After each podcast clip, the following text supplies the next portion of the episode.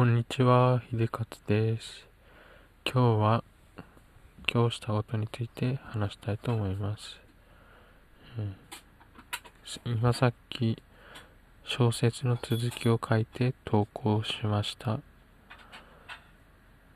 私は小説家になろうのサイトで、五木しげる樹木の樹、樹を三つ、十三文字で、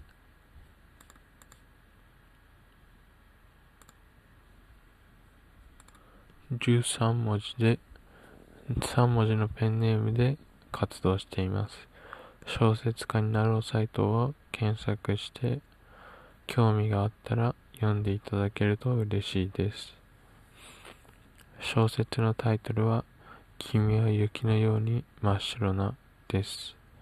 これは、本当の意味は、君は雪のように真っ白な心で祈るということです。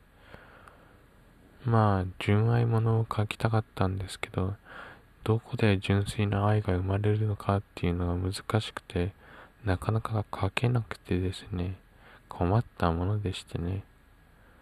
まあ、それはそれで置いといて、